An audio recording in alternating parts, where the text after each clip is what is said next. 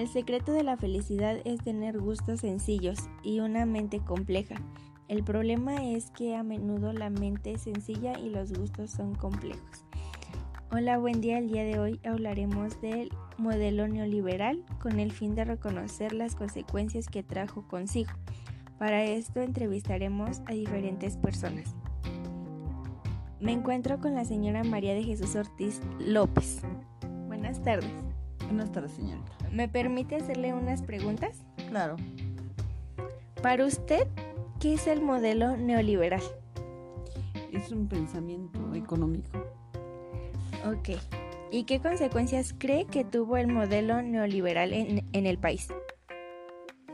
Yo pienso que vino a dividir clases sociales y a condenar a la clase media. Hablando de otro tema, sabemos que el libre comercio es un enfoque económico que defiende la eliminación de las trabas a la actividad económica. El libre comercio favorece a los poderosos y genera cambios vertiginosos en el país. ¿Qué piensa usted del libre comercio? Yo pienso que el libre comercio debilitó las costumbres mexicanas y generó conflictos de identidad en la sociedad y por lo tanto afectó las clases sociales. Estoy con la señora Candelaria López Ramírez. Buen día. Buen día, señorita. ¿En qué le puedo servir? ¿Puedo hacerle unas pequeñas preguntas? Sí, está bien, diga. ¿Me podría decir en sus palabras qué es el neoliberalismo? Em, para mí es un movimiento de actualización después de la Primera Guerra Mundial que limita la intervención de los asuntos jurídicos y económicos. ¿Qué consecuencias cree que tiene el, neoliberalismo? Mire, yo creo que es, el, es injusta y después el capital externo. Ahora me encuentro con Mixi Ortiz Cabrera, que es estudiante de secundaria de la comunidad de Teotihuacán. Buenas tardes. Hola, buenas tardes. ¿Podría hacerte unas preguntas? Sí, claro. Para ti, ¿qué es el libre comercio externo? Pues en lo que hemos visto en la institución, que es una situación contraria al proteccionismo, en donde los países intercambian libremente bienes y servicios.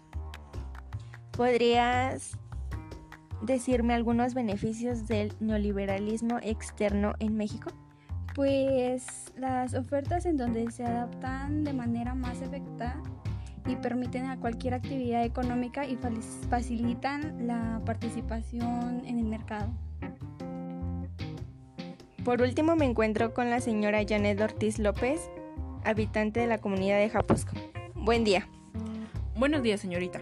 ¿Podría hacerle unas preguntas? Claro que sí, adelante. Para usted, ¿qué es la globalización?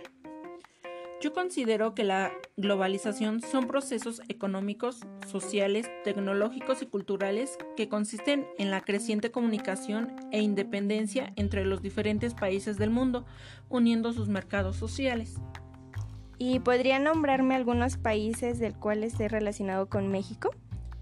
Considero que principalmente está Estados Unidos, China, Canadá, Costa Rica y Colombia. ¿Cómo cree que el libre comercio afecta en su país? Mm, yo creo que repercuten en las empresas, en, en lo cotidiano. Por ejemplo, en las leyes de medicamentos podrían impedir que se produzcan medicamentos genéricos en el país.